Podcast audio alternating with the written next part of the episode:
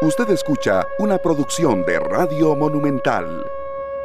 Las 3 de la tarde con 7 minutos llegamos a viernes. Bueno, qué alegría muchachos, de verdad, porque la semana ha sido dura, intensa, de mucha información densa, de mucha información también, eh, sobre todo fuera de Costa Rica, que nos que a veces nos, nos atribula un poco, nos llena un poco de negativismo o también de situaciones pues muy tristes. Pero bueno, aquí estamos en esta tarde, de verdad muy complacidos, muy agradecidos con todos ustedes de que estén con nosotros. Y bueno, llegó el viernes, llegamos ya a 4 de marzo. Compañeros, ¿cómo están? ¿Cómo les va? Hola, hola, hola, hola compañeros, ¿qué tal? ¿Cómo están? Muy buenas tardes, eh, saludarlos a ustedes y a todas las personas que nos sintonizan a lo largo y ancho de, de nuestro país. Felices, contentos de recibirles y hoy con, con temas muy interesantes que vamos a abordar desde este momento, desde las 3 y hasta las 5 de la tarde. Uno de esos temas, compañeros, va a ser el virus del papiloma humano porque justamente hoy es un día para generar conciencia acerca del virus del papiloma humano. Así que es un tema que yo diría de esos que no pueden faltar. Puede ser viernes, puede ser lo que sea, pero es un tema que afecta a muchos hombres y mujeres a nivel mundial.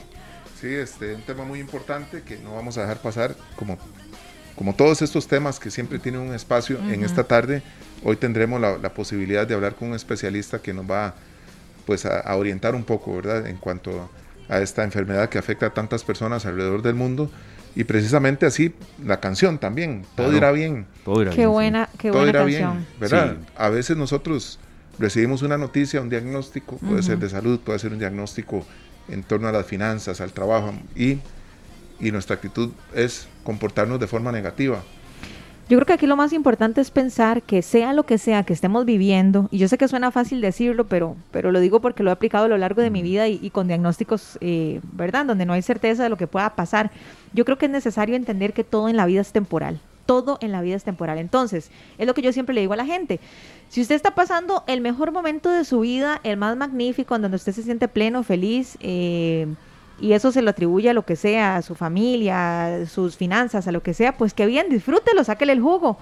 Pero si está pasando por un mal momento, sepa que va a pasar. Todo es temporal, todo es temporal, pero yo creo que tenemos que saborear y disfrutar también del camino, porque el camino, incluso con los días lluviosos, con los días eh, tristes o grises, también nos dejan una gran enseñanza. Y, y como dice Chenoa, todo irá bien, no todo es para siempre. Hay que disfrutar el paisaje sí, sí, sí, aunque a veces esté gris, porque no a veces también disfrutar del gris y saber que, bueno, luego, vendrá eh, el azul o el amarillo. Por cierto, esta mañana había un arco iris hermoso ahí en la zona de Tibás. ¡Ay, en serio! Sí, ha estado lloviendo. Vea, bueno, es que yo creo que es por ese contraste, ¿verdad? Claro, exactamente. Que llueva en marzo no es nada común. Ya, bueno, ahí el Instituto Meteorológico Nacional había explicado que, que pueden darse algunos chubascos. Y sí, eh, yo creo que también es bueno eh, comprender, serio, que a veces sí, cuando hay un momento negativo, oscuro, también hay mucha gente que está eh, cerca de uno y quizá no es necesario tanta, sino de calidad. Exacto. Bueno, ayer eh, recuerdo que había una ropa tendida en mi casa y, me di cuenta que estaba lloviendo y yo dije, todo irá bien. Nada como lavar de nuevo. Ay, qué este, bueno. todo irá bien. Vean, hoy cuando en la mañana yo iba saliendo, vean, les voy a decir otro, todo irá bien. Hoy en la mañana yo tengo uno, ya. Eh, estoy yo preparándome muy, eh, ¿cómo podríamos decir? Muy minuciosa, muy esforzada, un omelette delicioso con espinaca y todo el asunto. Resulta que cuando termino de hacerme el omelette y me lo voy a servir, se me riega toda, toda la sal, todo el tarro lleno de sal en el piso. Y ahí yo dije también, todo, irá bien. Voy a comer. Decir que la sal no es tan... Voy a disfrutar, pero les voy a confesar algo. No tuve tiempo de limpiarla porque estaba así con el tiempo así. Entonces ahora en la noche, cuando llegue a las 11 de la noche, todo irá bien, yo recogiendo la bendita basura. Voy con la mía. Estaba haciendo la práctica ahí donde yo vivo, eh, complejo apartamentos de, bueno, dejar el carro un poco alejado de un árbol donde los pájaros hacen de las suyas. ya, ya, ya, me entendió usted y todo el mundo. Decoran. Y los compañeros de cabina también con esa sonrisa, Julián y César. Este, de no lo hice anoche. Entonces llegué hoy en la mañana y bueno, la ventana está absolutamente... Autodecoración los palomos. O sea, en otras palabras, estaba el carro todo cuiteado. Así, ¿no? Así mismo. ¿Sí? Y yo todo era bien. Pero de verdad lo dice, porque hay, hay, días de días. Ustedes saben que a veces uno no está en el mejor día y, y, lo que hice hoy yo, me reí. me reí y llegué a la gasolinera y bueno, ahí me hicieron el favor. Yo, yo voy a contar un... Todo irá bien. no todo, salió bien, no todo salió bien de un conocido que se fue a vivir solo. Estaba feliz porque por fin iba a poder chorrear su café, se iba a hacer su comida y todo. ¿Y qué pasó? Se fue al supermercado, compró el chorreador, compró el café, compró el, para hervir el agua, compró todo. Ajá. En la mañana, primer desayuno en su casa solo, llena el, chorreador de café, tiene el agua caliente, tiene el depósito para el café. ¿Y qué pasó? Y se quedó viendo el chorreador y dijo, de ahí por dónde va a salir el café. sí, sí, sí. Entonces con unas tijeras le cortó la punta al chorreador. No puede ser. Y le pasó todo directo. Ay, no, todo salió bien. bueno. Ay, sí, no. Pero bueno. Muchas gracias, Julián, por el contacto, porque estamos hablando un poco del tema, bueno, de, de del virus del papiloma humano y creo que es bueno también dar conciencia, eh, pero también precisión en lo, que, en lo que vamos a tocar en la primera parte de nuestro espacio. Precisamente ahora con, esta extensión de, de esta tarde eh, a dos horas, que verdad le agradecemos muchísimo a la gerencia, a todos ustedes que son nuestra razón de ser y a los especialistas, bueno, nos da pie también para tocar temas de salud, temas densos y luego pues ir también tomando en cuenta que hoy es viernes y que los espacios de recreación se van cada vez eh, fortaleciendo más. Hoy, 4 de marzo, es Día Internacional de Concienciación sobre el virus del papiloma humano. Para los que tal vez digan, no se dice así, no, concienciación también se acepta. Completamente, sí. Exacto, Luzania, también concientización. Eh, Día Internacional de Concientización sobre el virus del papiloma humano. Y tenemos hoy, de verdad, desde los Estados Unidos, un invitado de lujo. Nos complace mucho que esté acá con nosotros eh, el doctor Rolando Herrero, compañeros, él es director científico de la Agencia Costarricense de Investigaciones Biomédicas, es costarricense. Eso también nos llena de orgullo. Eh, Sergio y Luzana estábamos comentando aquí antitos del programa de que hay tanto costarricense destacado y también dando mm, eh, de qué hablar mucho fuera de nuestras fronteras. Doctor, un gusto que esté con nosotros. Le saludamos Sergio, Luzania, Esteban Arogne y también conocer un poco por qué es importante recordar este día y sobre todo creo que una, una consulta inicial, eh, bueno, el ABC del virus del papiloma humano, en qué se diferencia de otros y por qué puede llegar a ser tan grave. Bienvenido doctor, es un gusto tenerlo acá en esta tarde. Hola, muy buenas tardes a todo el mundo aquí. Eh, sí, el virus, el virus de papiloma es un virus, es decir, no es como los virus que normalmente conocemos últimamente, ¿verdad? Que hablamos de virus respiratorios principalmente. Este es un virus muy particular porque lo que afecta son los genitales principalmente. Afecta los genitales y también eh, la, la, mucosa, la parte, digamos, lo que es la boca y la faringe, ¿no? Eso, es interesante. Los genitales, el ano también y la faringe. Es una infección que se, que se transmite eh, en su totalidad prácticamente por transmisión sexual. Eh, una pareja tiene el virus, hay una relación sexual y a través de esa relación se pega, el virus se transmite. El, virus son esas pequeñas partículas microscópicas que, que, llegan, digamos, a la vagina o al pene de la, de la otra persona y entran a través de pequeñas rupturitas que se pueden dar en el epitelio microscópicas y por ahí se meten y entonces empiezan a hacer una infección, se empiezan a multiplicar, ponen a las células a multiplicarlos y bueno, ¿qué pasa? El organismo normalmente se encarga de deshacerse de esa infección como la de la, gran mayoría de todos los virus. Entonces lo primero que hay que decir es que la infección por el virus de papiloma es sumamente común. Prácticamente todo el mundo cuando empieza a tener relaciones sexuales o, o en cualquier momento después de una relación sexual con alguien que esté infectado, va a padecer la infección. Es una infección que no, no causa nada, no produce ninguna sintomatología. Eh, está restringida a la capita más superficial de la, de la, digamos, que recubre, que recubre los epitelios, que recubre eh, la vagina, la vulva, el ano, etcétera. Es la capita más superficial donde ni siquiera puede, no puede doler de ninguna manera ni producir ningún síntoma muy importante, y además se quita sol. En la gran mayoría de los casos, no, más del 95% de los casos, una infección va a desaparecer después de unos cuantos, en este caso meses tal vez. No es como, como la gripe que se cura en unos días, se cura en unos cuantos meses. Algunas veces produce lo que llamamos displasias, displasias leves, y esas también se curan solas. Entonces esto es muy importante porque para no hacer más alarma de la necesaria. Ahora, el problema más grande es que este virus a veces se queda ahí y no se cura. Hay gente que no lo logra eliminar. Y hay algunos factores que hacen que alguna gente no lo logre eliminar. Pueden ser factores genéticos, factores de las defensas de, de la persona. También tiene que ver el tabaco. El tabaco hace más difícil eliminar el virus de papiloma. eh, etcétera, es decir, algunos factores hormonales también. Pero entonces en esas poquitas personas en que el virus se queda ahí, se puede producir, eh, la, infección puede convertirse ya en lo que se llama una, una lesión precursora del cáncer. Y esas son las que tratamos de buscar con el Papa Nicolau, pero que si no se buscan y no se encuentran, pueden llevar el cáncer y son la causa principal del cáncer de cervix y del cáncer en todos esos tejidos que mencionamos. Doctor. Cáncer del ano, cáncer de la garganta, cáncer del pene, cáncer de la vulva, cáncer de la, de la vagina. Eh, ah. La transmisión es solamente si hay un contacto, un coito, por ejemplo, un contacto sexual meramente. sí, tiene, lo que tiene que haber es esa, eso que le mencioné, que es una pequeña, algún grado de fricción en los genitales. Y entonces eh, está el virus presente, hay esa fricción que produce una micro ruptura de la capa que, digamos, que defiende el epitelio, ¿no? la capita superficial, una pequeña ruptura y por ahí se mete el virus. Entonces, lo normal es que es durante el coito que, normalmente se produce este tipo de fricción, pero puede ser también, digamos, con, con, los, con dedos, ¿no? Con otro tipo de que, que, produzca algo parecido, ese tipo de ruptura o juguetes sexuales o cosas así. Pero no puede suceder con solo, con solo que, que solo esté en la superficie, digamos, como decir en el baño o en la ropa, eso, eso no es, eh, no es, a pesar de que el virus puede estar ahí, no puede infectar porque no se ha dado esa pequeña abertura para que se meta.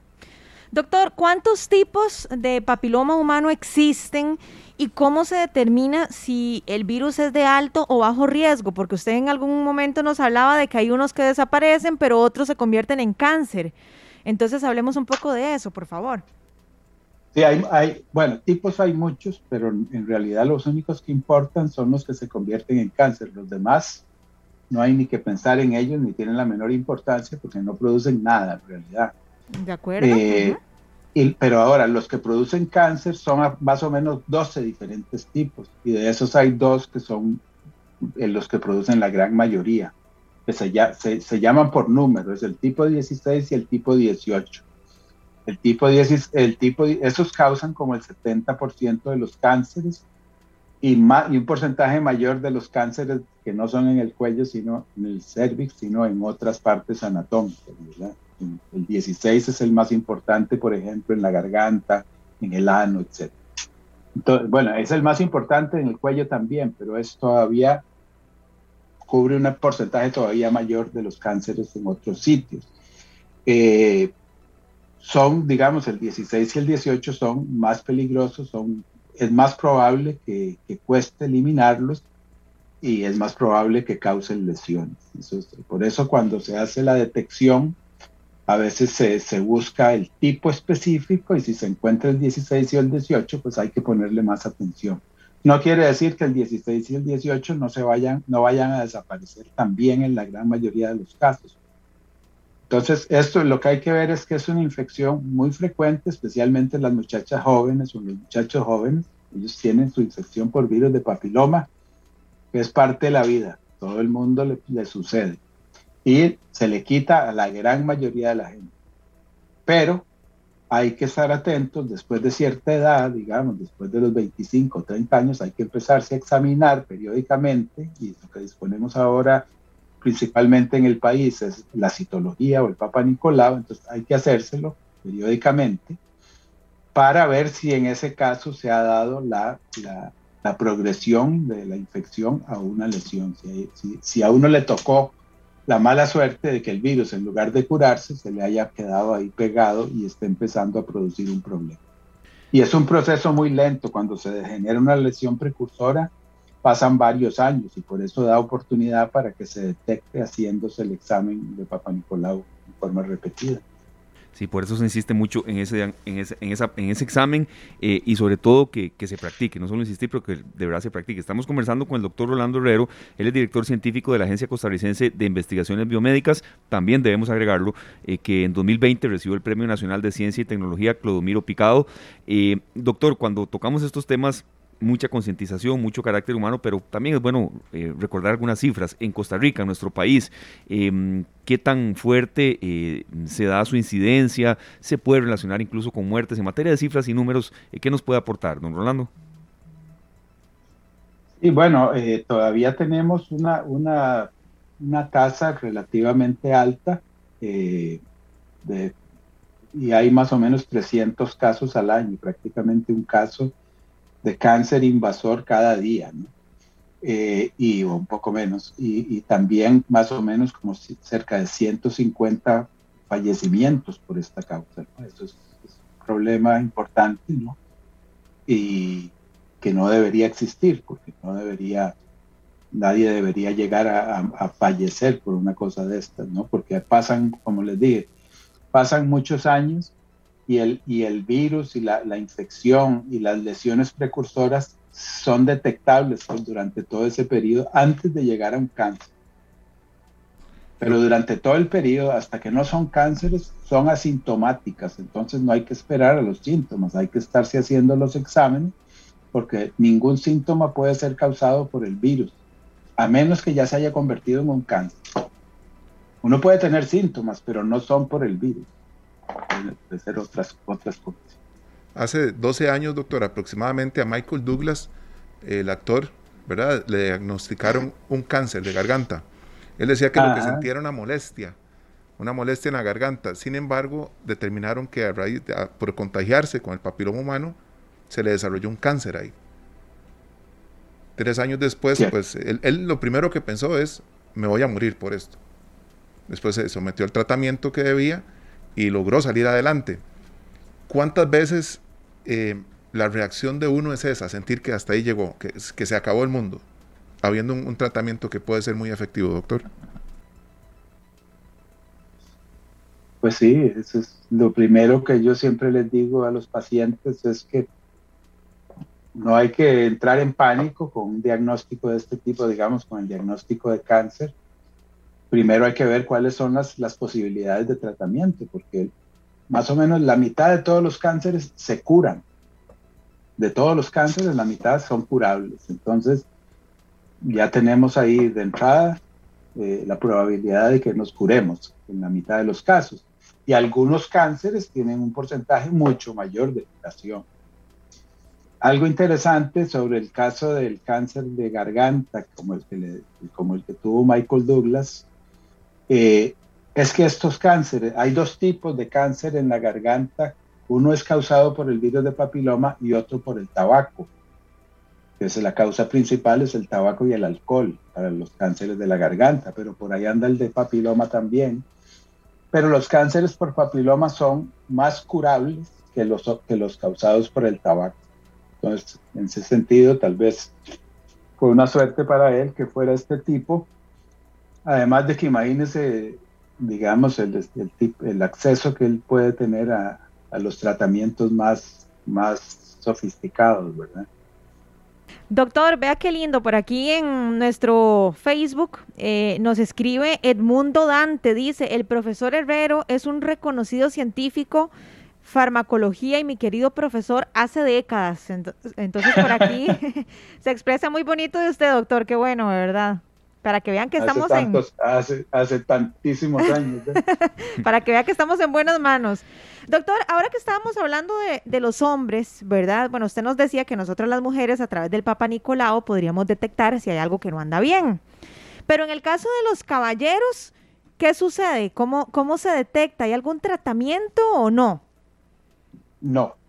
El caso de los caballeros, como dice usted, eh, es muy curioso porque el virus de papiloma es también muy frecuente, de hecho es más frecuente que en las mujeres que el virus ande por ahí.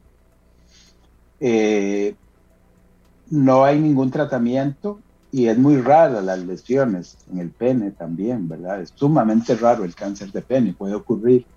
Lo único es si uno se ve algo buscar atención inmediatamente, pero, pero buscarlo con, con, métodos de tamizaje o con exámenes de laboratorio no se debe hacer, no se hace y no hay ningún método que se haya demostrado que tenga ninguna utilidad en este caso, solo tal vez en el contexto de investigación, donde se ha estudiado y se sabe que el virus es muy frecuente. Si, si una, por ejemplo, si una mujer dice tiene el virus de papiloma, muchas veces por error, dice, ah, vamos a ver si el hombre lo tiene, porque entonces vamos a ir a ver quién tuvo la culpa, vamos, ¿será que él me lo pegó? ¿Será que... a ver quién fue. Voy a ver si lo tiene y entonces fue él. Eso no se debe hacer y mucho menos empezar a darle tratamientos a los hombres, que algunas veces también algunos, algunos médicos eh, lo hacen por, por, por, ignorancia o a veces no quisiera decir que por, por, que por negocio, pero, no lo quisiera decir, pero ya lo dije, pero eh, es muy importante que, si la mujer lo tiene y tiene una pareja, la pareja también lo va a tener, no hay nada que ir a buscar porque ya se sabe como no hay nada que hacer, tampoco hay nada que ir a buscar porque no se puede tratar, no hay nada que hacer y, eh, el virus va a desaparecer en el caso de la mujer, en la gran mayoría de los casos. Ella generará algún tipo de defensas después contra ese virus, ¿verdad? Y normalmente tiende a desaparecer de la pareja, ¿no? La infección. Doctor, ¿cuáles siente usted que siguen siendo algunas barreras eh, eh, en cuanto a este padecimiento, eh, este virus? No sé si incluso vergüenza, los hombres a veces somos terribles en eso, desconocimiento o quizá incluso falta de medidas de prevención en, materia de la, de la vida sexual de la gente, doctor. Sí, bueno, es, es muy poco lo que realmente es desde el punto de vista de prevención, Afortunadamente contamos con la vacuna contra el virus de papiloma, que es alta, sumamente eficaz, casi 100% eficaz contra los virus que están incluidos en la vacuna. Y eso es lo más importante, que se pongan las, bueno, lo que, lo que contamos dentro de la caja es la vacunación de las niñas de 10 años en este momento. lo ideal sería también vacunar a los niños y también vacunar a, grupos mayores, a mujeres hasta los 18, hasta los 25 años, porque todavía la vacuna da beneficio. El beneficio máximo es en las niñas, porque nunca han tenido relaciones, pero hay muchas niñas y mujeres que no han tenido relaciones a los 17, a los 18, a los 19. Entonces ahí se beneficiarían enormemente con la vacuna. Y lo mismo los niños. En cuanto a prevención, todo lo que tiene que ver con el sexo seguro, de alguna manera, obviamente, eh, tiene algún efecto protector, ¿no? Entre menos exposición, entre menos parejas sexuales, menos probabilidad voy a tener de encontrarme con un nuevo virus de estos. Eh, y eh, lo otro es el tabaco, ¿no? Evitar el tabaco. El condón desafortunadamente no, no protege completamente contra el virus de papiloma porque eh, como el, contagio es a través de la piel, entonces es, difícil que la gente utilice el condón en una forma completamente, digamos, rigurosa, para que no haya contacto de piel a piel, digamos, de mucosa a mucosa. No es lo mismo como el, HIV, el SIDA, se transmite por la eyaculación, entonces eso ahí, ahí sí lo previene mucho mejor el condón, pero en este caso a través de la piel.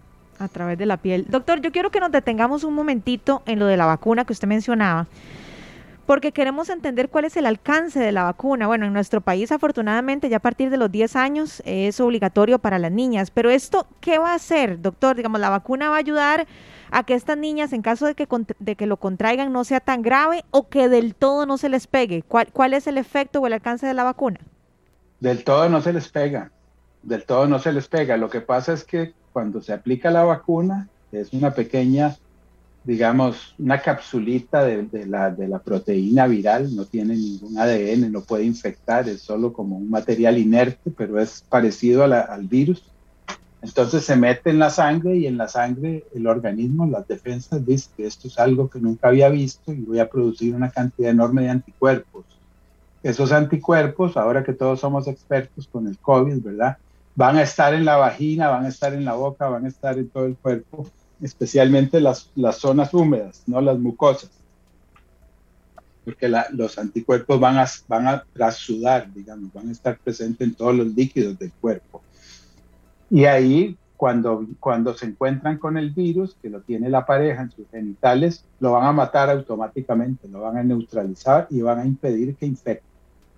Es maravilloso realmente eso. No, todos estamos aquí con la boca abierta, doctor. Usted no se imagina qué interesante lo que es la ciencia y lo que se logra hacer a través de una vacuna, ¿verdad, compañeros? qué barbaridad. Casi que una clase médica lo que Exactamente, no solo maldades podemos hacer. sí, sí, sí, doctor. Definitivamente es, impresionante el alcance que pueda tener una vacuna. ¿Esta vacuna, doctor, se tiene que poner cada cierto tiempo o ya en el caso de estas niñas de 10 años se les pone una única vez y ya? Se pone, se pone dos dosis, se pone una dosis ahora y una dosis seis meses, seis meses a, un año o hasta más, pero son dos dosis en los menores de 15 años o en los menores de 15 años y nunca más se vuelve a poner. Hasta el momento no se necesita, no se sepa que se necesiten refuerzos por lo menos en los primeros 20 años. Y, y, en adultas, digamos, en mujeres mayores de 15 o en hombres mayores de 15 hay que poner tres dosis pero no hay más refuerzos después de eso. Nosotros estamos haciendo un, estudio muy grande para demostrar, para terminar de demostrar que tal vez una dosis es lo único que se necesita. Y, tenemos un estudio con 25 mil mujeres en todo el país que se llama el estudio Escudo y, y, estamos esperando los resultados de aquí a dos años más o menos. Hay que dar un seguimiento largo para asegurarse de que una dosis es igual que dos cuando tengamos esos resultados se va a cambiar la, la, recomendación y va a facilitar muchísimo la vacunación y se puede aumentar los grupos a los que se aplica. Claro, doctor. Viera que en la parte de, investigación que hicimos para la entrevista, en, estas em, indagaciones que se están realizando respecto a la vacuna, eh, ¿Cuál sería el beneficio básico si, ese plazo que usted nos menciona se reduce? Y también en estas investigaciones en las que, bueno, hay personas vinculadas, se da con absoluta seguridad para ellas. Doctor, creo que, creo que me explico bien en lo que estoy planteando porque a veces una de las tesis de los antivacunas. O sea, que hay grupos para toda hora que a veces se prueba con la gente y hay perjuicios en su salud. Doctor. Claro, bueno, esto, lo que pasa es que ya ahora estamos en una etapa en que la vacuna es un producto totalmente registrado, aprobado y recomendado por todos los organismos nacionales e internacionales, ¿verdad? Entonces no estamos hablando ya de una vacuna experimental. Entonces, en todos estos estudios lo que se hace es utilizar la misma vacuna que se le pone a todo el mundo, pero digamos, en lugar de poner más dosis, se ponen menos dosis para ver si la protección es, es la misma. Si vemos que la protección no es la misma en estos estudios, entonces les aplicamos la segunda dosis que requieren. Pero eh, desde el punto de vista en general de la seguridad propiamente de la vacuna, también es reconocido por todos los organismos, por la Organización Mundial de la Salud, por el CDC de los Estados Unidos, por todos los organismos regulatorios de, todos los países y por todos los ministerios de salud de todos los países que aplican esta vacuna, como son más de 100 países, que es una vacuna totalmente segura como, como, como son la gran mayoría de las vacunas. Algunas veces alguien puede tener alergia y aparte de eso son las pequeñas molestias que siempre se producen con cualquier vacuna. Doctor, bueno, no, le agradecemos muchísimo de verdad por haber sacado el tiempo para atendernos y sobre todo para ayudarnos a generar conciencia en un tema que nos puede afectar a hombres y a mujeres. Así que muchas gracias, eh, doctor, de verdad. Bueno, muchas gracias a ustedes. Un placer. Muchas gracias, doctor. Bueno, él es el doctor Rolando Herrero, director científico de la Agencia Costarricense de Investigaciones Biomédicas, y conversábamos con él porque justamente hoy es el Día Mundial para generar conciencia acerca del virus del papiloma humano, así que es un tema, compañeros, del cual no podíamos hacernos, como dicen, de la vista gorda. No, no, no, y creo que aprendimos mucho en este, en este bloque, eh, no tan extenso, pero sí muy productivo había muchas dudas de la gente, si solo a hombres, solo a mujeres, el tema de la vacuna nos, nos adelantó el mucho y, y, a mí de, verdad me llena mucho, de mucho orgullo cuando Costa Rica es tan pionera en investigaciones de este tipo. Él es costarricense absolutamente, don Rolando está viviendo en Estados Unidos de momento, pero eh, bueno, muy laureado y sobre todo que, le gusta explicar, que eso también es vital cuando uno toca estos espacios. Y son temas que a veces tienden a ser muy densos y a las personas a veces les da vergüenza preguntar. Y yo creo que, que, no hay pregunta tonta. Lo, lo, tonto sería más bien quedarnos con la duda, compañeros. Exacto, por eso la, iniciativa de, saqué el tema de Michael Douglas porque fue muy mediático en aquel momento y, sabía que estaba relacionado a esto. Muchas veces podemos pensar que él, bebía y fumaba mucho, Michael Douglas. Dice que no se arrepiente de haber fumado y bebido. ¿verdad? Pero que el, cáncer le llegó a través del papiloma humano. Bueno, y qué duro también para él haber manejado esa información a nivel público, ¿verdad? Por tratarse de una figura pública, porque así como que, ay, miren, tengo virus de papiloma humano, por, ¿verdad? Debe ser complicado a nivel emocional. Sí, él se sometió durante varios meses a un tratamiento muy, muy eh, intensivo, que lo llevó a perder 20 kilos en cuestión de dos meses porque encima se negaba a recibir comida por la sonda, tenía toda la garganta destrozada y no podía eh, comer de forma normal y tampoco quería que lo alimentaran por una sonda. Así es que fueron momentos muy difíciles y en aquel momento fue una noticia que, que yo la vi y me sorprendió, me sorprendió de forma positiva ver en, la manera que él logró contar su, dar su testimonio, que a muchos nos sirve ¿verdad? De ejemplo. De inspiración. Y, para muestrar un botón, entonces, serio, ese aporte que usted da, de verdad, es muy, es muy bueno, serio, porque esto entonces le puede pasar a cualquier persona. A cualquier persona. Michael Douglas, actor de, de Bajos Instintos, entre muchas otras películas muy laureadas que tuvo, pero cuando tocamos estos temas, eh, humanizarlos, ¿verdad? Cualquier persona le, le pueden dar. Y sobre todo porque estamos hablando de que es una enfermedad muy, muy común, lo que decía el doctor, o sea, eh, aunque suene feo decirlo, casi todo el mundo tiene. Entonces, a estar atentos y nosotras como mujeres a no dejar de lado nunca eh, el chequeo del Papa Nicolau. Pero bueno, compañeros, yo creo que es momento de hacer una pausa, así como para bajar así intensidad o los motores, ¿verdad? Sergio, usted nos dice con qué nos vamos. Vamos con una canción lindísima, es muy corta, es una versión eh, eh, instrumental, no, perdón, acústica. Se llama La Magia y el artista Yales. Una letra impresionante que espero que les guste. Ya regresamos. Las 3 de la tarde con 43 minutos acá estamos en, esta mesa de esta tarde ya muy complacidos con eh, bueno la visita, Luzania, de nuestro compañero director de Noticias Monumental, don Paul Ulloa, porque Luzania, Sergio, Paul y las personas que nos están escuchando, hoy es 4 de marzo, bueno, en dos días será 6 de marzo. ¿Qué pasó hace dos años? Hace dos años justamente, si no que Paul nos regañe si estamos equivocados, eh, fue cuando aparecieron los dos primeros casos de personas contagiadas por COVID, ¿verdad? ¿Correcto? Correcto, eh, y muy buenas tardes eh, compañeros y buenas tardes amigos oyentes. Sí, el domingo, para ser exactos, cumplirá el país dos años de esta lucha contra este virus, este enemigo invisible que nos llegó, nos llegó en eh, ese, ese 6 de marzo, nos avisó el ministro de Salud de que ya tenían confirmados los dos primeros casos que eran importados, eran una pareja de turistas estadounidenses que habían llegado y que estaban aislados, pero que debido a la dinámica de los tiempos modernos, eh, un virus como este lo que hace es que sencillamente va a llegar de una u otra manera. Aunque vos hubiese cerrado absolutamente las fronteras, a partir de ese momento siempre, siempre va a llegar. Y es, es eh, parte de las situaciones de los, de los tiempos modernos en donde los virus viajan más rápido incluso que, que el comercio, que la, que, que la misma gente, viajan con la gente. Y entonces ya eh, estamos hablando de que Costa Rica cumplirá dos años de pandemia este, este domingo eh, y el balance, por ejemplo, sin, sin haberse actualizado aún a esta tarde, eh, la actualización siempre llega aproximadamente a las 5 de la tarde, pero estamos viendo de que el, hay 812.812 casos confirmados. Eso quiere decir que en dos años de la pandemia podemos decir que el 15% de la población costarricense ha padecido de COVID-19.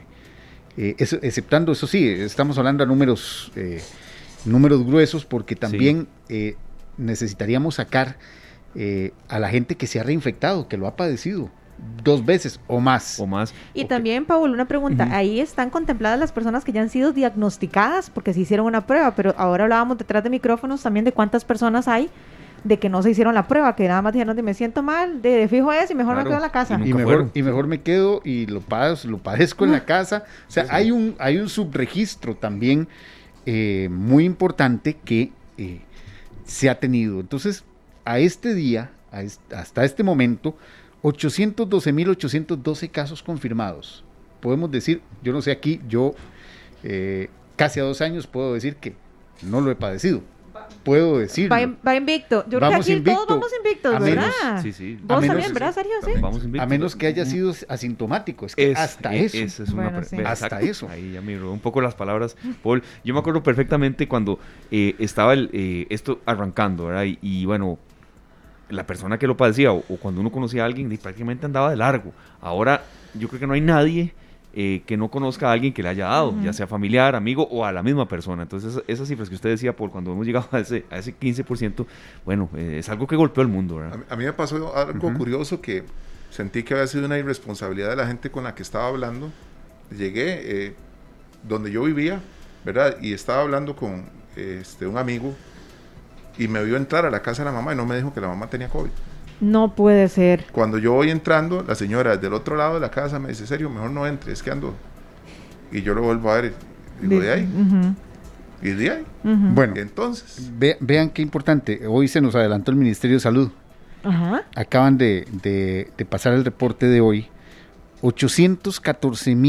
814.583 casos al día de hoy. Eh, ese es el, el dato al día de hoy. Se mantiene este, este, este número de aproximadamente un 15% de, la, de las personas, de los costarricenses que han padecido la enfermedad. Y eh, el número de fallecidos al día de hoy es de 8.082 personas.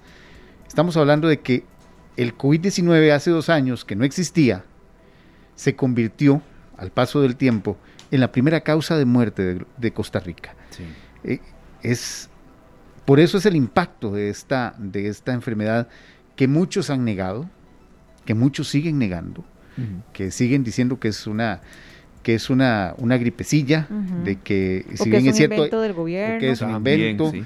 o que, eh, o sea, mm, es cierto, tal vez la mortalidad, si uno lo analiza en números fríos, no es tan alta, pero, pero sí, sí es alta. Ha- ha, eh, nos ha golpeado, nos ha golpeado en, a- a- en muchos de los estratos y sobre todo nos ha golpeado muchas de las partes eh, que asumimos como normales. Por ejemplo, si alguien moría por COVID o si alguien se enfermaba, para empezar, si alguien se enfermaba, uno podía asumir y cuidar a esa persona enferma Sí, sí. sin tanto miedo. El problema es que ahora no existe. No se puede. Exacto. Vos podías ir a visitar a una persona al hospital si se enfermaba de cualquier otra cosa, ahora no se puede. No se puede. Ni se no. podía, ni se podía en ese tiempo. Y, y en el caso de las personas que fallecían, o sea, el, el- el- el- es todavía más doloroso porque es, no hay despedida, no hay forma de, de decir, pucha, eh, esa persona murió, yo estuve con esta persona, yo estuve con mi familiar, yo pude eh, despedirlo, pude eh, de, no sé, acompañarlo. acompañarlo. Y esta enfermedad nos, nos ha enfriado hasta en eso, nos ha Sí. convertido en, en verdaderas piedras de esa, esa parte que no es, no es parte de la humanidad. Y eso, eso es dolorosísimo, ¿verdad? Y tiene tantas ramificaciones porque tal vez en esta parte hemos abordado mucho de la parte de salud, pero el turismo, el impacto económico, el desempleo. Yo sé que tal vez la gente diga, bueno, es viernes, están con esto.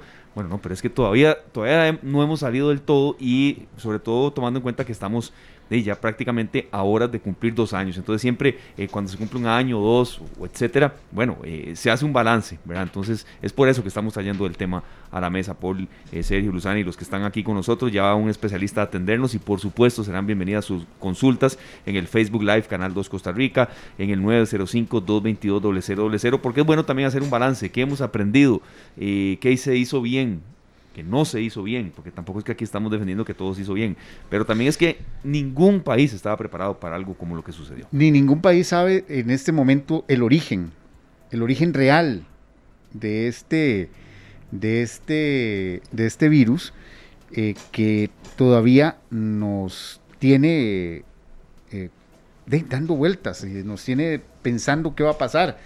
Y, eh, y sí, hay, hubo errores, hubo errores, hubo eh, importantes eh, faltas en, en- por ejemplo, mm, yo recuerdo que se habló mucho, muchísimo del uso de la mascarilla. Ah, sí.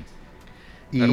y el uso de la mascarilla se, se implantó casi Muy- cuatro meses después. eh, es esa, esta mascarilla que todavía no, no, nos logramos quitar y que vamos a convivir con ella, como decíamos hace eh, algún tiempo, vamos a vivir con ella un poco más de tiempo. Entonces, sí podríamos decir y ponerlo dentro de la situación de la, de la historia como una enfermedad que vino a cambiar al mundo moderno, eh, una de las pandemias que, de esas pandemias que ocurren cada 100 años, pero que realmente eh, nos trajo fuertes golpes en lo económico, fuertes secuelas que todavía no hemos logrado medir. Hay secuelas que quedarán en, en los, en las personas que hayan padecido la enfermedad y, eh, y todavía grandes secuelas en el aparato de salud y también en lo económico, en lo social. En la educación. En la educación. Que lo estamos viendo, un rezago importantísimo. Todo, todo eso. Entonces, y en el desempleo, sí, sí. Es, es, en muchos ángulos. En muchos ángulos. Entonces estamos preparando en Noticias Monumental un reportaje especial de nuestra compañera Karina, eh, Karina, Díaz, Karina Porras, que eh, va a estar muy interesante porque van a oír ustedes algunos testimonios que se le, se le parte a uno el alma. Se le parte a uno el alma de, esto que se ha vivido y que hay gente que lo ha vivido en carne propia. Pero para hablar un poquito más sobre esto, ya está con nosotros don Juan José Romero, don Juan José, epidemiólogo de la Universidad Nacional, quien hizo un espacio, él está dando clases eh, y hizo un pequeño espacio para hablar con nosotros y le agradezco mucho Juan José porque eh, yo sé lo difícil que es sacar momento para hablar sobre este tema. y quería preguntarte primero, ¿qué se puede decir, eh, don Juan José Romero, sobre nuestro sistema de salud. Podemos decir ya a dos años que se superó, se superó la prueba de la pandemia. Bueno, primero que todo, muchísimas gracias. Muy buenas tardes, eh, don Paul. Eh, a ver, yo creo que eh, el sistema de salud costarricense no en vano es envidiado y es envidiable. ha demostrado que que tuvo la fuerza, que tuvo la sapiencia de hacerle frente a una pandemia tomando decisiones eh, muy duras en algún momento, eh, bastante controvertidas, sin duda, muchas muy cuestionadas, eh, definitivamente, pero yo creo que cuando nosotros hablamos del sistema de salud costarricense, tenemos que hablar sin duda del sistema, de lo que significa todo el, eh, em, todo eh, el, sistema social de derecho que tenemos en Costa Rica, porque esto no sería posible si no fuera por el Estado social de derecho que se ha construido prácticamente eh, desde inicios del siglo pasado. Entonces, el hecho de que la Caja Costarricense de Seguro Social, que cumple sus 80 años, haya hecho eh, lo que hizo en la atención de los pacientes, en las jornadas de vacunación, eh, no, es obra de la casualidad, que el Ministerio de Salud, que, mm, que para muchos era muy invisible previo al inicio de la pandemia, prácticamente toma un papel, un rol preponderante y se ve una cara visible y una cara, eh, digamos, de autoridad muy creíble en el doctor Daniel Salas y en todo su equipo de trabajo. El rol fundamental de la Comisión Nacional de Emergencias eh, también. Eh, yo creo que todo esto confluye en que se haya hecho una, una labor, digamos, fundamentalmente muy buena que ha terminado con casi 8.100 muertos hasta este momento asociados a la COVID, que sumamos más de 800.000 casos diagnosticados, probablemente estemos cerca de los 2 millones de casos en realidad de, contagios, pero bueno, si llegaron 800.000 es porque fueron los más visibles. Eh, tuvimos muchísimos internados la gran mayoría, gracias a Dios, salieron por la puerta del frente. Eh, tuvimos pacientes con meses de atención intrahospitalaria eh, que salieron probablemente, digamos, muy mal, pero que salieron vivos y que el mismo sistema de seguridad social se ha hecho cargo de eh, el mantenimiento, eh, digamos, de su medicación y de darle toda la terapia física que van a requerir, y la terapia respiratoria y todo eso. O sea, yo creo que tenemos un sistema de salud que es, eh, a ver, es, es, una flor en el ojal que tenemos en Costa Rica eh, y que, que, le hizo frente a, una situación y yo creo que ustedes recordarán que hace poco se publicó eh, mm, el señor Urbina, que fue director de La Nación, publicó un artículo en el que se hacía patente que Costa Rica es uno de los países más exitosos en el mundo en términos de lo que ha invertido para controlar la pandemia y la efectividad que ha logrado. Entonces creo que sí, eh, creo que, que, que Costa Rica ha, ha, logrado hacer un trabajo enorme, insisto, con decisiones en algún momento bastante controvertidas, bastante discutidas, quizás una de las más, más discutidas pues las restricciones que a nadie le gustan, pero que no fueron únicas, pero quizás una de las más controvertidas sí fue la de la vacunación obligatoria, que en eso eh, Costa Rica marcó una pauta en realidad. Eh, don Juan José, eh, no vimos en Costa Rica lo que sufrieron otras ciudades, recuerdo así, que, que, marcaran Italia, por ejemplo, en varias ciudades italianas, el caso de Nueva York, eh, que estuvo, que estuvo muy, muy fuerte eh, la situación y no solo la, la, atención absolutamente de todo, sino de la también de la, de la atención de las personas que fallecieron. Ahora dos años y cuando ya el número ha bajado, la tasa de contagio al día de hoy es de 0.77 según el informe de la Universidad Hispanoamericana. Eh, ¿Qué tan cerca estuvimos del precipicio? ¿Qué tan cerca estuvimos del colapso? Bueno, aquí digamos que yo soy tal vez un poquito una voz disidente con respecto a esto porque cuando nosotros estuvimos el año pasado con casi 1.600 personas internadas en el sistema hospitalario, especialmente la Caja Costarricense de Seguro Social, de las cuales casi un 40% estaban en cuidados intensivos.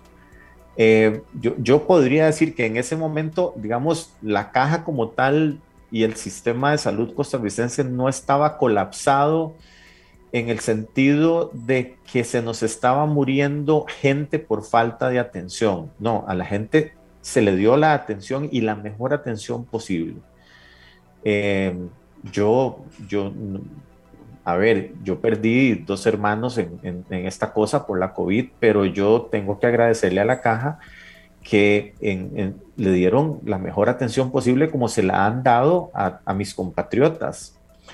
Eh, y que los que han fallecido fue porque desafortunadamente pues ya la ciencia no pudo más, su fuerza interna no pudo más y desafortunadamente pues contamos en más de 8 mil los fallecidos.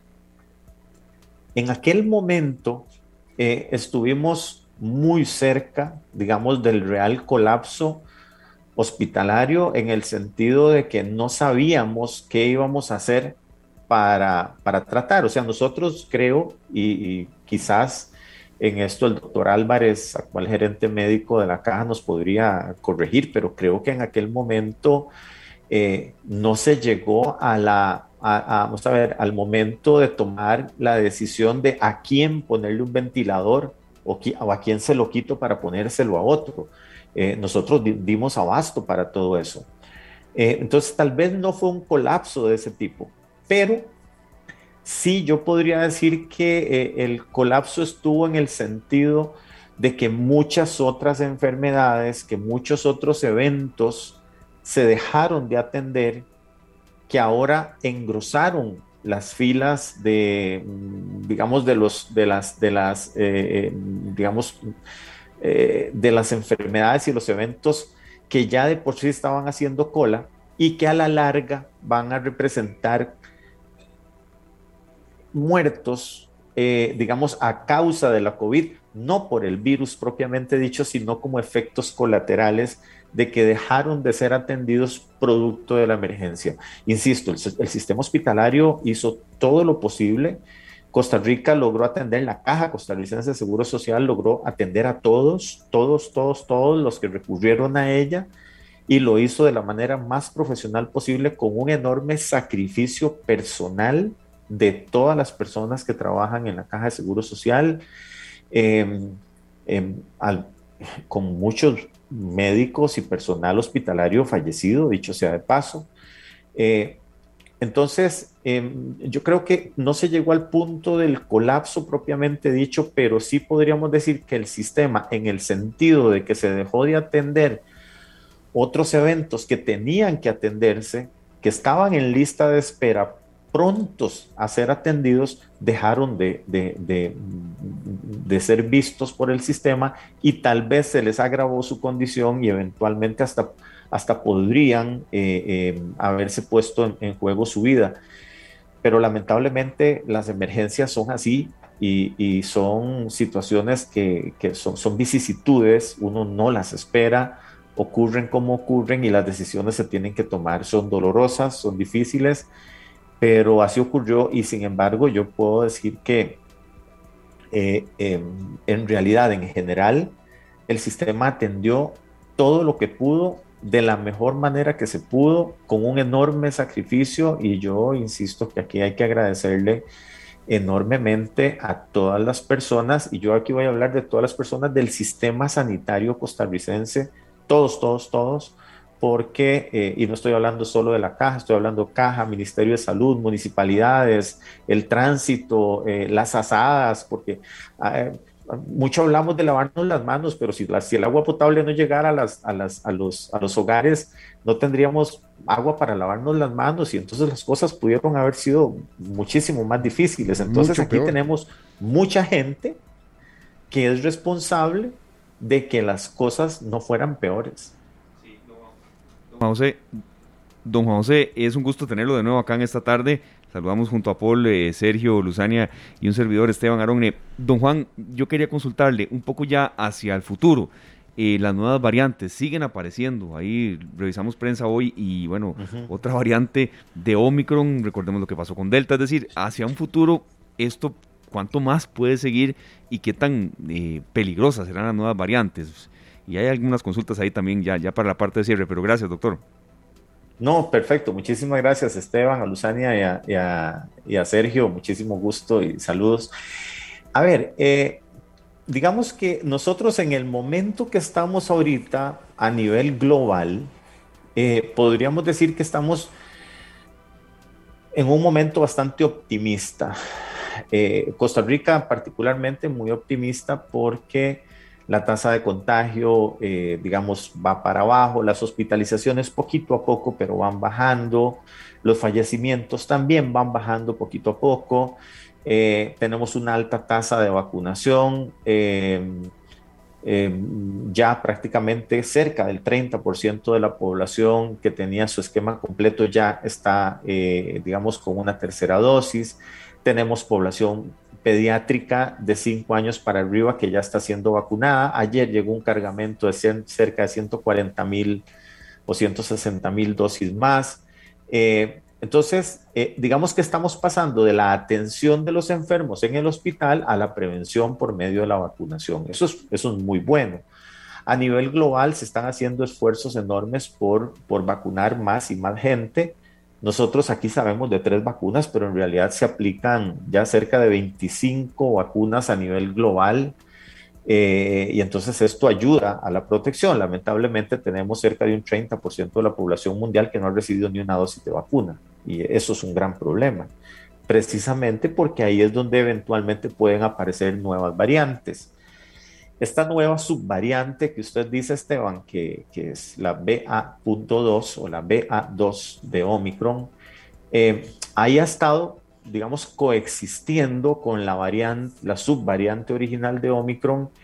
Y en algunos países está tomando un poquito más de, de fuelle, pero no es más virulenta, no, no es más agresiva eh, y funciona más o menos igual con respecto a las vacunas, nada más que se transmite un poco más. Entonces, en algunos países se ven unos nuevos picos de enfermedad, pero no son tan grandes. O se ralentiza, que es lo que probablemente ocurra en Costa Rica, que se va a ralentizar, a ralentizar un poquito la caída de casos.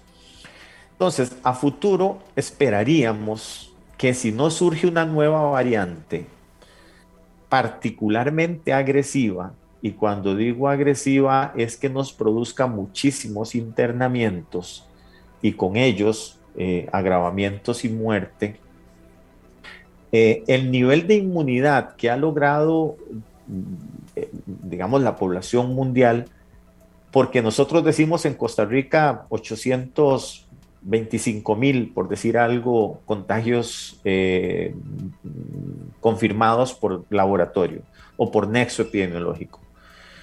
Podría ser el doble, podrían ser 1.600.000, podrían ser 1.750.000 el total de personas que haya en algún momento estado expuesta a alguna de las variantes del SARS-CoV-2.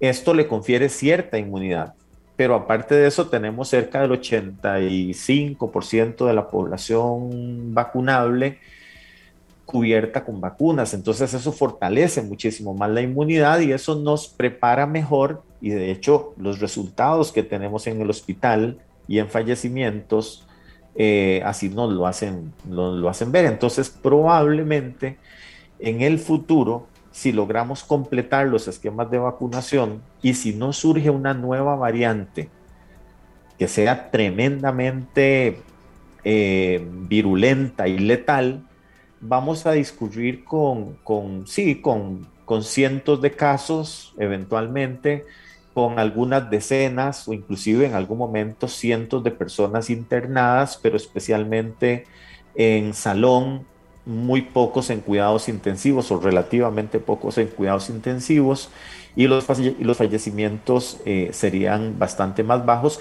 que lo que hemos observado hasta ahora, ¿verdad? Eso sería como el panorama que se prevé que va a ocurrir en el tanto que se conceden dos circunstancias, se completen los esquemas de vacunación y no aparezca una nueva variante que sea más agresiva que las previas. Doctor, ahora usted nombraba la Cruz Roja, la Fuerza Pública, el Tránsito y tantas entidades.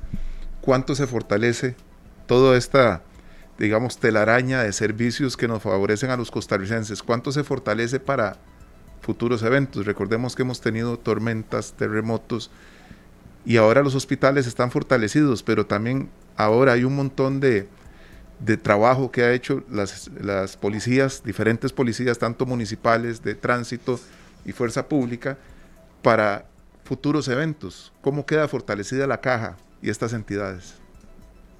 Bueno, yo creo que aquí hay un, hay un, primero que todo hay un fortalecimiento en el, eh, a saber, en, lo que los costarricenses pensamos y sentimos de la institucionalidad en general. Yo creo que tal vez ha faltado, vamos a ver, visibilizarlos un poco más. Vamos a ver, el rol de las municipalidades o de las asadas que proveen agua potable, muy poco se habla de ello, muy poco se habla de acueductos y alcantarillados en el control de la pandemia, pero ha sido fundamental el rol de la FANAL ha sido fundamental, por ejemplo.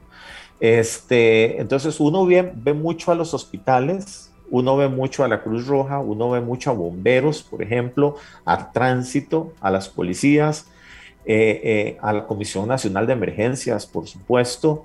Este, eh, entonces, digamos, uno visibiliza mucho eso, pero en realidad nosotros tenemos un entramado, ¿verdad?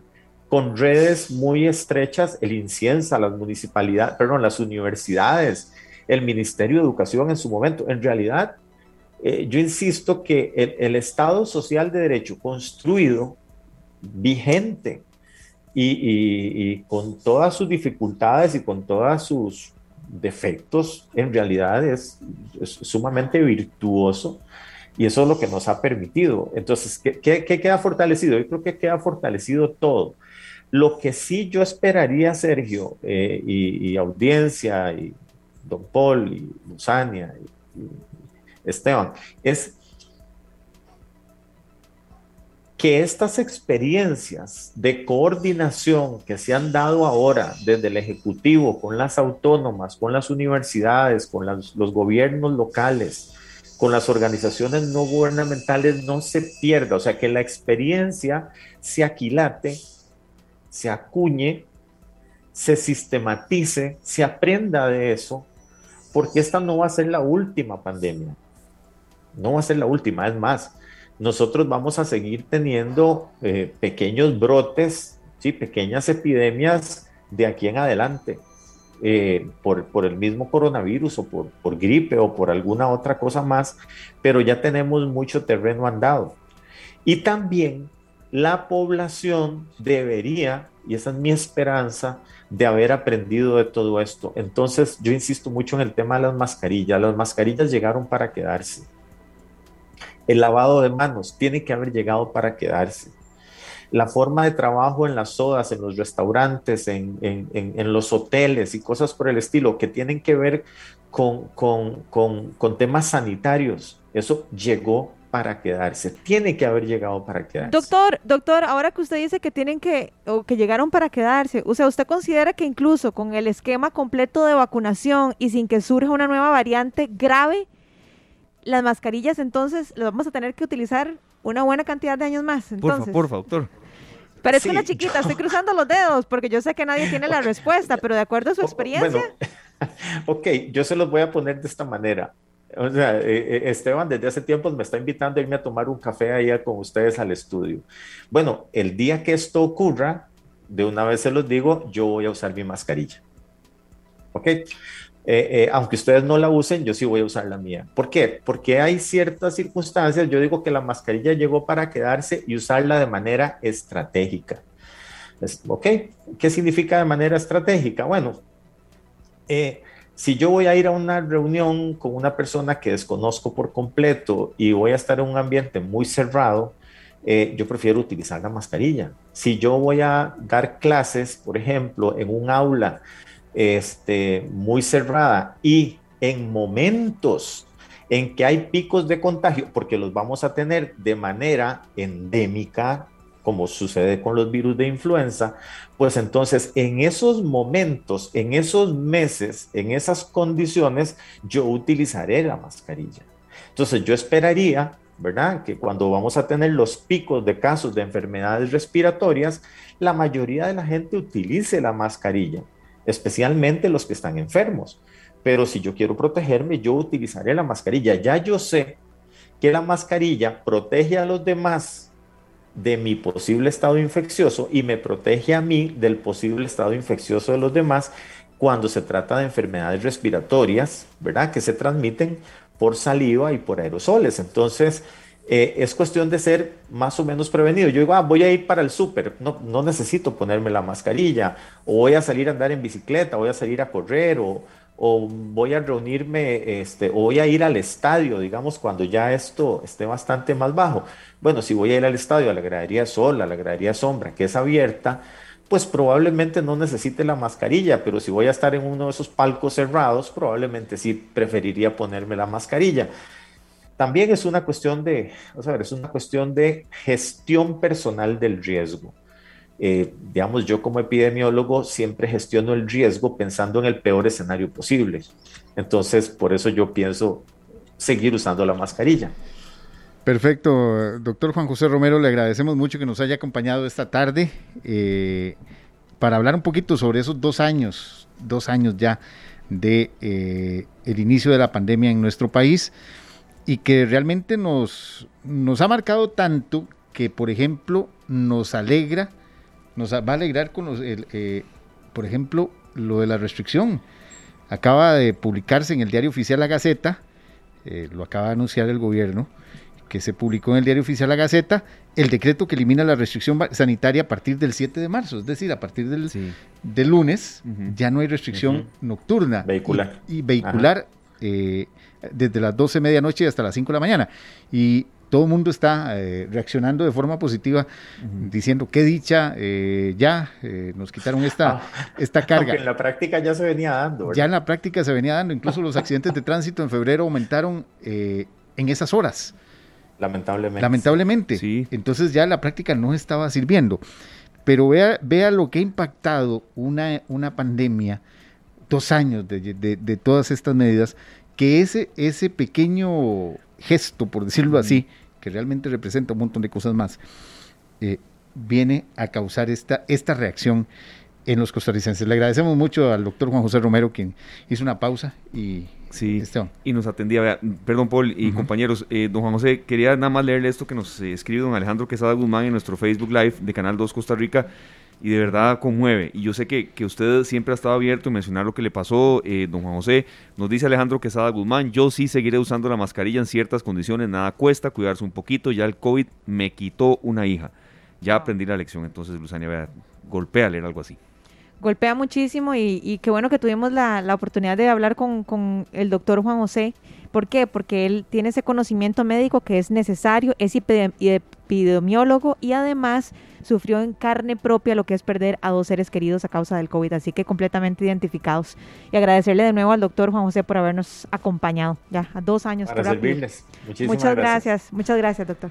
Bueno, y compañeros, ah, dando seguimiento un poquito a eso, nada más les cuento que a partir de hoy a las 7 de la noche la caja pondrá, activará la página web y ojalá tomen nota eh, todos los que nos están escuchando y que no se han puesto la tercera dosis, la, dirección www.vacunacovid.ccss.sa.cr para que usted pueda sacar cita de vacunación en 37 vacunatorios con agenda abierta a partir del próximo lunes.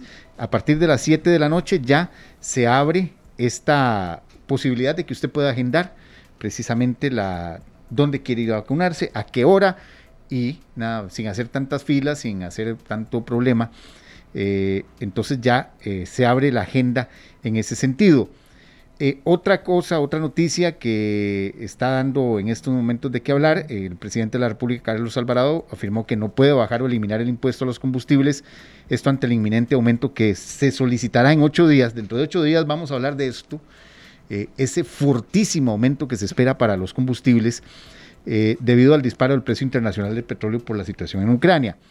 Eh, por ahora, el presidente de la República dijo que un grupo interdisciplinario del gobierno está analizando la forma con- de forma constante las repercusiones de ese conflicto, pero, pero que no, por ahora, no va a eliminar el impuesto, el impuesto Único. de los, el impuesto único de los combustibles, lo puede congelar, pero no lo puede eliminar. Compañeros, qué triste. Vean, ayer mi carro es motor 1600. Ayer llené el tanque con 40 mil colones, 40 mil 200 y resto. Cuando lo estabas llenando como con 33. Eh, más o menos, por ahí. Por ahí, Entonces sí, vean, sí, sí. vean lo triste, o sea, vean qué increíble. Y yo gasto un tanque por semana, entonces hágale números cuánto está gastando uno por semana. Y es que es lo que hemos hablado reiteradas veces, de hecho, esta semana. Es que no es la gasolina, es que sube la gasolina y sube todo. Sí. Entonces, ojalá que el gobierno sí pueda hacer algo. Ahora nuestro compañero Marvin Ballesteros dice, hoy pasé a la estación de servicio y cuando pagué dije, todo irá bien. Como todo va a salir. Todo va a salir como bien. la canción de Chenoa que escuchábamos ahora. sí. Exacto. Nos amenazó Paula ahora, ¿verdad? Con algo que nos iba a poner a prueba. Ah, Sí, sí, los voy a poner a prueba y con la ayuda de Julián, quiero que Dios, escuchen esta, esta, es- esta pieza para terminar, para ver si ustedes lo vieron. Yo creo que Sergio sí lo vio, tal vez Esteban sí. Si me da una pista, porque si somos más o menos contemporáneos. A ver, acuérdense que yo soy del 85, ¿verdad, compañeros? No quiero aquí herir susceptibilidades, pero...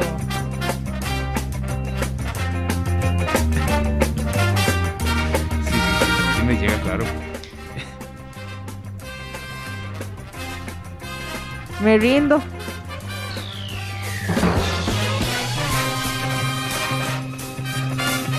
No le llegan, no, le llegó no Sergio y eso es el experto. De Hazard. No, no, estoy ya un poquito más atrás. Voy a poner Shazam aquí para ver si me dice algo. No, No, no. es Massinger Z. Massinger Z. Massinger. Z. ¿Y por qué lo saqué hoy? Bueno, ¿Qué? a mí me encanta a veces esos datitos históricos. entre eh, taxi. No, no. No, no, no, es más o menos para sí, la sí. época de claro. que, los supersónicos o algo solo así. que hoy se cumplen 44 años de que salió al aire Massinger Z. ¿En serio? Me acuerdo perfectamente, no, no cuando 44 salió, pero No, pero de Massinger Z, de Koji Kabuto, de Afrodita. de Afrodita, de, todos, todos esos. Pero eh, vean que, que como una pieza, como un, Claro. una intro, nos puede hacer volver al pasado y recordar esa parte bonita de las niñas. Así que hace 44 años salió al aire Massinger Z. Esa serie era Fabulosa. Fabulosa. Solo si te portabas mal no, no la podías no la ver. Vean, compañeros, qué lindo, qué lindo son este tipo de dinámicas eh, radiales. Pero yo tengo un amigo. Luis Sanabria, un productor Que que le está me, escribiendo, vea, yo tengo otro aquí. me está escribiendo. Adelante, Lucy. Eh, Massinger Z, Massinger Z, Sí. Massinger Te están Z. soplando.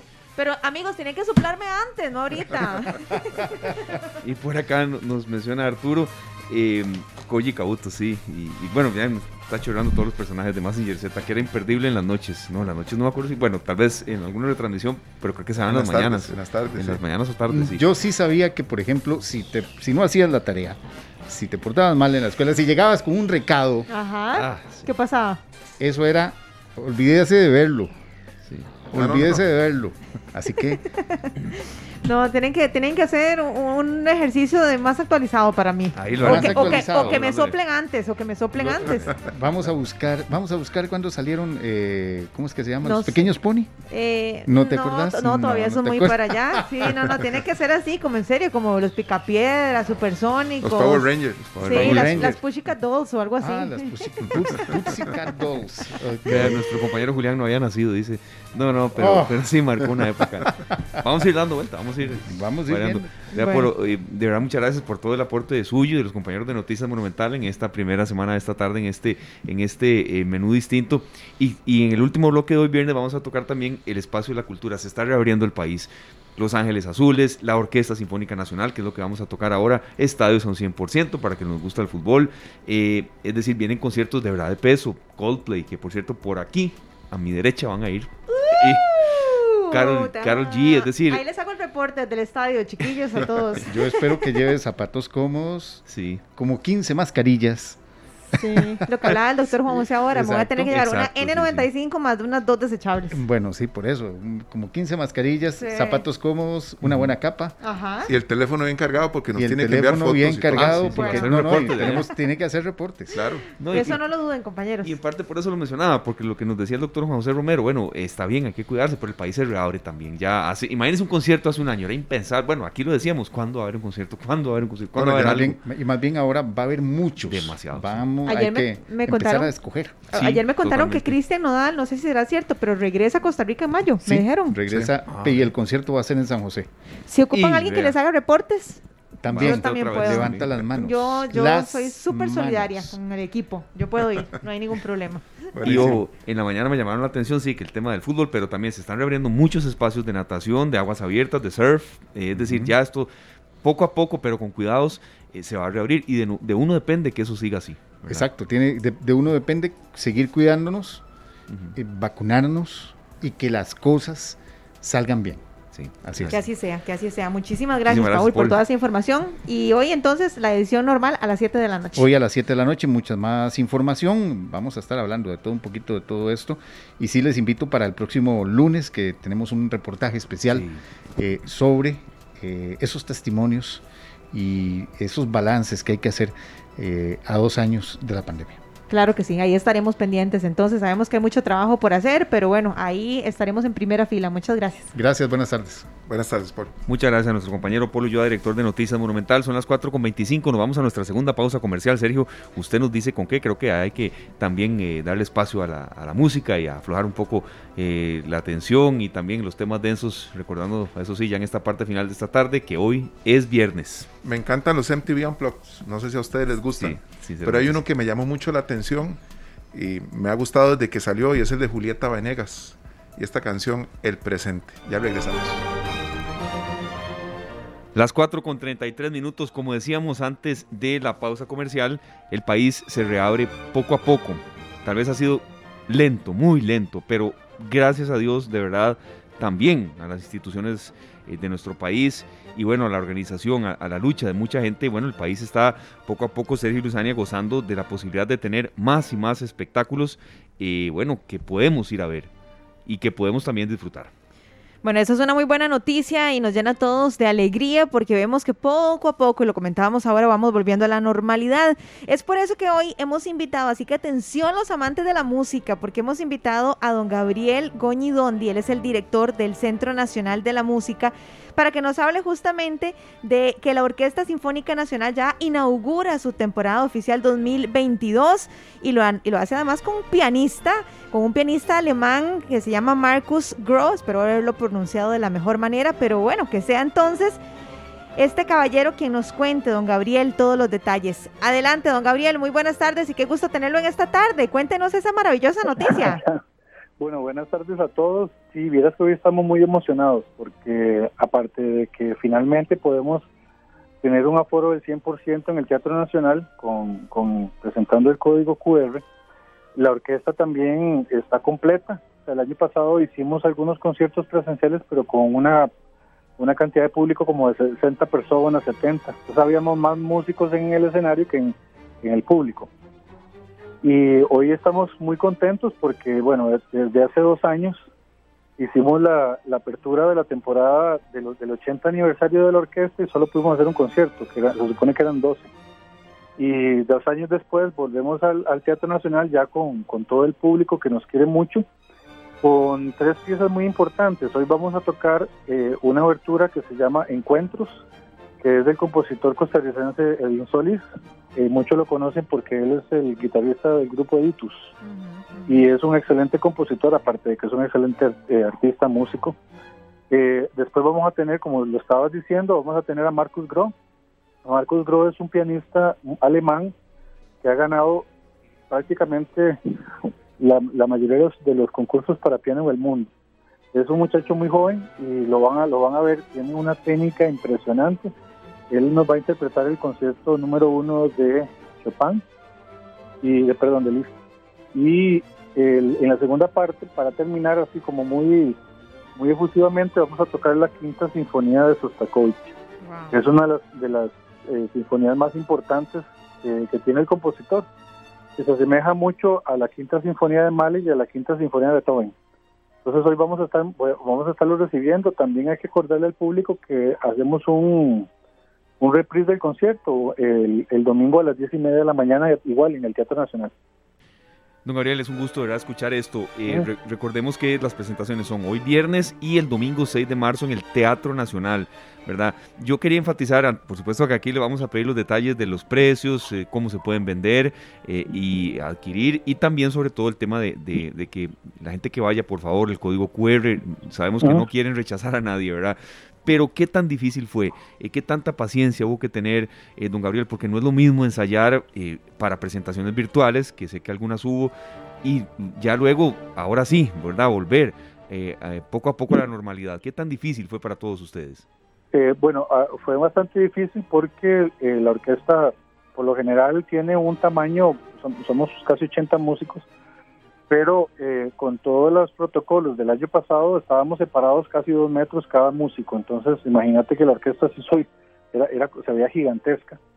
Y eso acústicamente produce un problema que se llama, bueno, en la jerga musical se llama delay, que eso es, el, sonido viaja, viaja por el aire, entonces los que están más atrás, cuando tocan, llega un poco más tarde al frente del, del director del el sonido, entonces tuvimos que acostumbrarnos, eso fue una de las batallas más grandes Hoy finalmente eh, la orquesta está totalmente vacunada, eh, casi todo el mundo está con la tercera dosis, entonces estamos eh, un poco poco más separados que, la orquesta normal, digamos, en los tiempos normales, pero siempre estamos, o sea, estamos a un metro más o menos separados, entonces todavía tenemos un poquillo de, ese, de, esa, de esa separación de, delay, pero, pero o sea, nos sentimos más todavía más cómodos. Una cosa importante que quería decirles es que hoy, hoy inauguramos también la tramoya del Teatro Nacional. No sé si ustedes han visto las noticias que el Teatro Nacional eh, siempre tenía una tramoya de más de 100 años que era de madera. Ahora la, la tramoya es de metal. Entonces se sostiene también a la tramoya de madera. Entonces la vamos, la vamos a, inaugurar hoy en el concierto de, de esta noche. Muy importante y bueno, para los amantes de toda esta música maravillosa que se ya se inaugura la temporada 2022 con 20 fechas y 16 solistas, don Gabriel. Correcto, o sea, tenemos 10 conciertos de temporada con repetición, entonces eso hace, hace una cantidad de 20, 20 conciertos. Tenemos eh, muchos solistas costarricenses, eh, un, vamos a tocar el, el Requiem de Mozart, que, lleva a cuatro cantantes solistas costarricenses y eh, de son jóvenes muy muy muy muy muy buenos que yo espero que ellos vayan a vayan a vayan se vayan a abrir camino en los escenarios internacionales. Tenemos por supuesto al que fue nombrado Premio Nacional de Música Manuel Matavita como uno de los solistas. Y este este año estamos presentando de vuelta un concierto que escribió el compositor costarricense Vinicio Mesa es para cuatro trombones. Ese concierto lo estrenamos en Costa Rica y lo, lo llevamos a una gira por toda España hace hace más de 20 años. Y eh, fue, fue todo un éxito, entonces esta vez eh, igual va a ser interpretado por el Cuarteto de Trombones de Costa Rica. Vamos a tener, eh, bueno, a Carl Sankler, nuestro maestro titular, en, seis de los diez conciertos, y vamos a tener entonces cuatro directores invitados. Uno de ellos es el que nosotros consideramos como el director invitado permanente, es el, el costarricense americano John Nelson, que él, además de ser eh, costarricense también y de ser nuestro director eh, principal invitado, es, él es el director de la Orquesta de Cámara de París. Entonces vamos a tener eh, los directores de ese, de ese nivel. Y los solistas, por supuesto, los, los costarricenses que, tienen, que se comparan igual a los solistas internacionales que tenemos.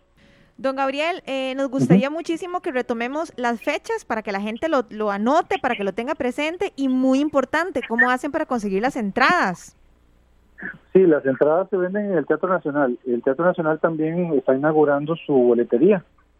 Es una boletería eh, electrónica y por ahí pueden comprar los, los boletos. También nos pueden escribir a nosotros eh, al Centro Nacional de la Música para, para si quieren adquirir un abono, porque eh, tenemos también abonos para las personas que quieran comprar eh, toda la temporada. Bueno, eh, estamos hablando de la, del abono de la, del segundo concierto en adelante, y eso lo vamos a estar implementando la semana que viene.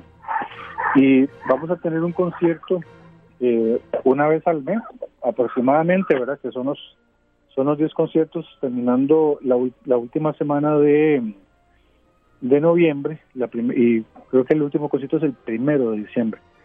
Pero eh, les voy a les voy a contar más o menos cómo anda la cuestión de la de lo que de lo que nosotros llamamos la temporada oficial entera con toda la programación. Entonces, eh, como ya les había dicho, es, hoy vamos a vamos a bueno vamos a tocar una obertura de, de Solís, concierto de Liz para que era número uno y la quinta Sostakovich. El 22 y 24 de abril eh, viene el, eh, un, director chileno, que es el director de la Orquesta Sinfónica Nacional de, Puerto Rico, y una solista que siempre siempre hemos tenido aquí, que es eh, muy polifacética, se llama Rachel Barton. Ella es una, ella, ella tiene una deficiencia en una pierna, entonces es una de las de las solistas más importantes que hay, no, no porque tiene un problema para caminar, sino porque es una de las grandes solistas. Ella tuvo un accidente en el metro de, de Chicago cuando era joven y ella ella no solamente toca música clásica sino también toca rock en el violín. Entonces casi siempre el el, el ancor que hace después de ella va a tocar este año el concierto número 3 para violín de San San y siempre hace un ancor interesante. Eh, hace unos años hizo un arreglo de, cumpleaños feliz impresionante una, una virtuosidad magnífica.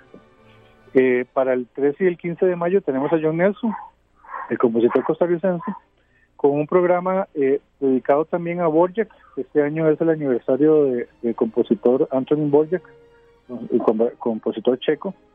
Y eh, como les había ah, ah, dicho anteriormente, vamos a tener cuatro, cuatro solistas costarricenses para la para interpretar el Requiem de Mozart. Este lo va a dirigir el maestro Sancler. Eso es el 27 y el 29 de mayo. El primero y 3 de julio eh, vamos a tener la, presencia del, solista Juan Carlos Mesa, que es nuestra trompeta principal, y un pianista americano, Ben Pasternak. El, bueno, el Juan Carlos va a tocar un concierto de Telemann y Ben va a tocar un concierto de Mozart.